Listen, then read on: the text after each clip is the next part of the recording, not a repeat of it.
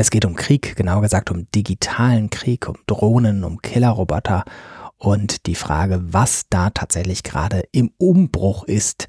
Das haben wir Thomas Reinches gefragt. Wir haben das gefragt für einen ganz langen Podcast, den wir jetzt nicht hören. Den langen Podcast gibt es im Rahmen einer neuen Reihe, die wir gemacht haben, gemeinsam mit der Bundeszentrale für politische Bildung und der Landeszentrale für politische Bildung des Saarlandes. Wir, das ist die Agentur J&K, Johann und Konsorten.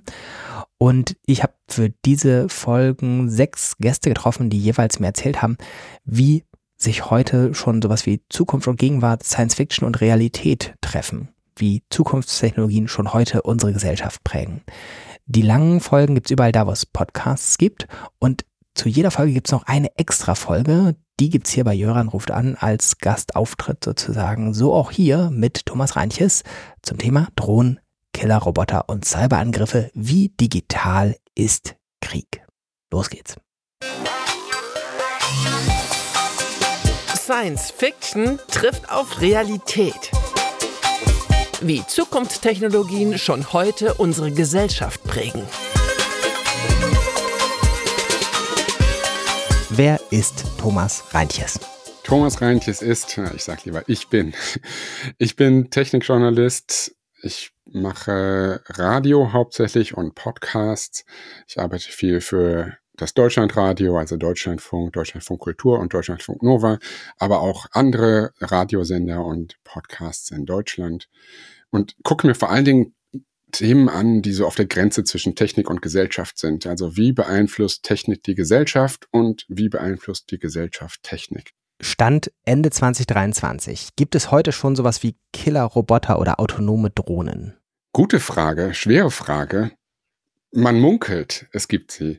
Es gibt Drohnen, die auf jeden Fall die Möglichkeit haben, autonom zu agieren. Es gibt einen UN-Bericht, der von einem Einsatz einer autonomen Drohne in Libyen berichtet, die dort Kämpfer verfolgt und angegriffen haben soll. Verifizieren lässt sich das nur ganz schwierig, weil niemand sagen kann, hat sich diese Drohne jetzt wirklich autonom bewegt, hat sie selber auf Feuer gedrückt sozusagen oder war das doch aus der Ferne wie ferngesteuert. Das lässt sich von außen nicht erkennen und ja, das Militär möchte natürlich auch wenig Auskunft geben. Also schwer zu sagen, aber möglich. Sowas wie Teilautonomie, also wo was in der Maschine entschieden wird, aber auch noch was von außen. Wie, wie kann das ausgestaltet sein? Wie kann sich das zwischen Maschine und Mensch verteilen? Die Maschine kann beispielsweise sich orientieren, kann Daten sammeln, kann mit ihren Sensoren Feinde aufspüren. Der Mensch kann dann sie zum Ziel lenken oder sagen, ja, dieses Ziel ist jetzt das, was interessant ist. Der Mensch kann letztendlich der Maschine sagen, dass sie feuern soll oder nicht. Und das gibt es natürlich in verschiedenen Abstufungen. Also der Mensch kann auch nur sagen, ich setze jetzt dieses Gerät ein, sende das auf seine Mission und die erfüllt es dann ganz selbstständig. Ja, also Autonomie ist, glaube ich, nicht so sehr in, in Schritten, in diskreten Schritten, sondern ist so ein Kontinuum von ganz allein agierenden Maschinen und wie sowas wie Drohnen oder Roboter. Das ist vielleicht sehr Science Fiction, sehr in der Zukunft und ganz manuelle Fernsteuerung des Menschen und dazwischen gibt es so ein Spektrum. Was gibt es da heute schon konkret und praktisch? Ja, abgesehen von Drohnen gibt es beispielsweise äh, Roboter, die mit Waffen ausgestattet sind. Es wird gesagt, dass an der innerkoreanischen Grenze so ein System zumindest getestet oder zeitweise eingesetzt wurde, vielleicht immer noch eingesetzt wird.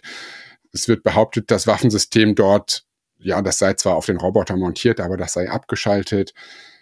Auch hier schwer zu sagen, was ist jetzt eigentlich hier die Tatsache. Aber es gibt auf jeden Fall ganz viele Experimente damit, Waffen auf Roboter zu montieren und mit KI auszustatten und ja, den Systemen mehr Autonomie zu geben und schneller selber zu handeln. Was sind die Hoffnungen oder die Verheißungen, die damit verbunden sind? Ja, die Hoffnung ist, dass Maschinen weniger Fehler machen. Oder dass sie schneller handeln. Oder dass sie präziser handeln. Menschen in einer kriegerischen Auseinandersetzung oder auch nur in einem einzelnen Schusswechsel haben, empfinden Stress und handeln dann vielleicht nicht mehr rational, handeln emotional. Maschinen haben keine Emotionen, ne? denen ist es relativ egal, was um sie herum passiert. Menschen begehen auch Kriegsverbrechen. Menschen vergewaltigen und plündern. Daran haben Maschinen kein Interesse. Also das ist die Idee, dass Maschinen einerseits besser handeln könnten vielleicht als wir, aber andererseits natürlich auch einfach, sie bringen die Menschen aus der Schusslinie. Was sind die Probleme? Ja, die Probleme sind im Prinzip die Fragen, ob die Verheißungen so funktionieren, wie wir uns das denken. Können die Maschinen tatsächlich rationaler handeln? Und wenn sie das können, handeln sie denn dann auch ethisch? Oder ist es nicht gut, dass wir auch Emotionen mitbringen in diese Situationen, dass wir auch Vorstellungen von Moral und Ethik, von richtig und falsch haben. Ist das was, was wir versuchen sollten, Maschinen beizubringen? Oder sollten wir da einen Daumen drauf haben und sagen, nein, das ist was zutiefst Menschliches. Und wenn es gerade, wenn es die um die Entscheidung geht, das Leben einer anderen Person zu beenden, ist das nicht etwas, was komplett in menschlicher Hand bleiben sollte? Und wie weit können wir uns in dieses Terrain vorwagen? Ja? Wie viel Macht wollen wir abgeben an die Maschine? Wie viel Kontrolle wollen wir selbst behalten? Wie verändert sich die Frage nach Macht und Verantwortung? Einerseits wird die Frage verteilt auf mehrere Menschen. Also wenn es jetzt zum Beispiel darum geht, eine, einen Terroristen auszuschalten, zu töten. Dann könnte das mit einer Drohne passieren, die die Person erstmal überwacht und dann im richtigen Moment zuschlägt. Die Drohne wird aber ferngesteuert aus irgendeinem Bunker oder irgendeinem Militärgelände, das weit, weit tausende Kilometer weit entfernt ist. Und da kann dann eben nicht nur eine Person den Abzug drücken und sagen, jetzt ist der Moment, jetzt töten wir diese Person, sondern das kann ein ganzes Gremium sein, was diese Entscheidung trifft. Also wird die Verantwortung ein bisschen verteilt. Auf der anderen Seite führt es auch zu einer Konzentration von Macht und Verantwortung, weil wenn mehr Maschinen handeln, dann sind am Ende nur noch die wenigen Menschen verantwortlich, die die Maschinen einsetzen.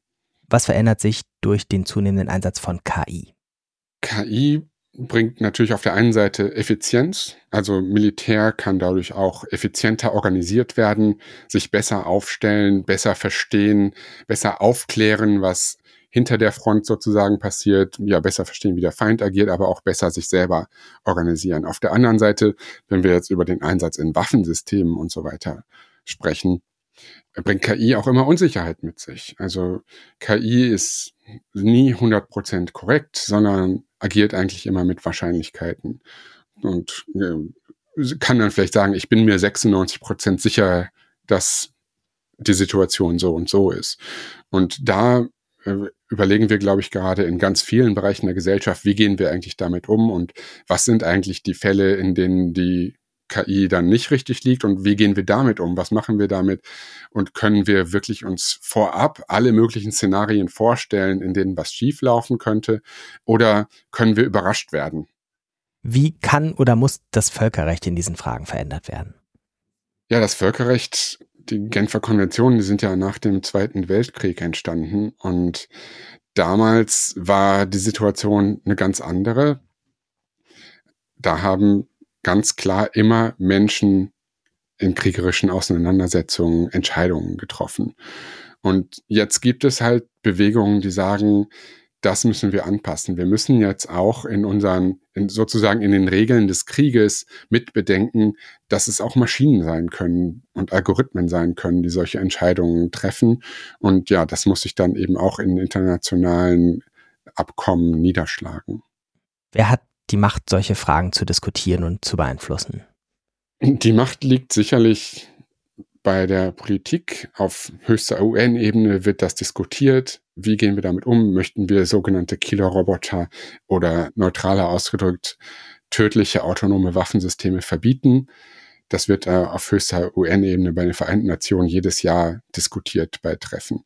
Aber ich glaube, die Diskussion zu beeinflussen und mitzudiskutieren können ganz viele. Einerseits die Leute, die im Verteidigungssektor aktiv sind, die sich überlegen müssen, möchte ich solche Systeme einsetzen oder nicht und zu welchem Grade und was bedeutet das dann für mich, für uns und für die ganze Gesellschaft. Auf der anderen Seite kann man sich auch zivilgesellschaftlich äh, engagieren, zum Beispiel in Organisationen wie Amnesty International oder Human Rights Watch, die da sehr aktiv sind, auch in dem Bereich. Was ist deine Prognose? Wie geht diese Entwicklung in den nächsten Jahren weiter? KI wird sich nicht aufhalten lassen. KI wird auch im und autonome Systeme werden auch im äh, zivilen Sektor immer weiterentwickelt. Wir freuen uns alle schon auf die autonomen Autos, die bald durch die Gegend fahren. Und dann wird man sehr schwer nur sagen können, nein, diese Technik darf jetzt aber im Militär nicht verwendet werden und da schieben wir jetzt einen Riegel vor. Ich sehe also eine Prognose, dass die Technik natürlich immer weiter auch Einzug halten wird in Verteidigungssysteme, aber dass wir auch noch sehr viele Diskussionen führen müssen und dass sich auch die Politik und wir als Gesellschaft uns Gedanken darüber machen müssen, wie wir die Technik einsetzen wollen und da müssen Strategien entwickelt werden. KI-Strategien für den Verteidigungssektor, die ganz klar festlegen, was wollen wir und wo ziehen wir eine Grenze. Ganz herzlichen Dank, Thomas Reinches. Sehr gerne.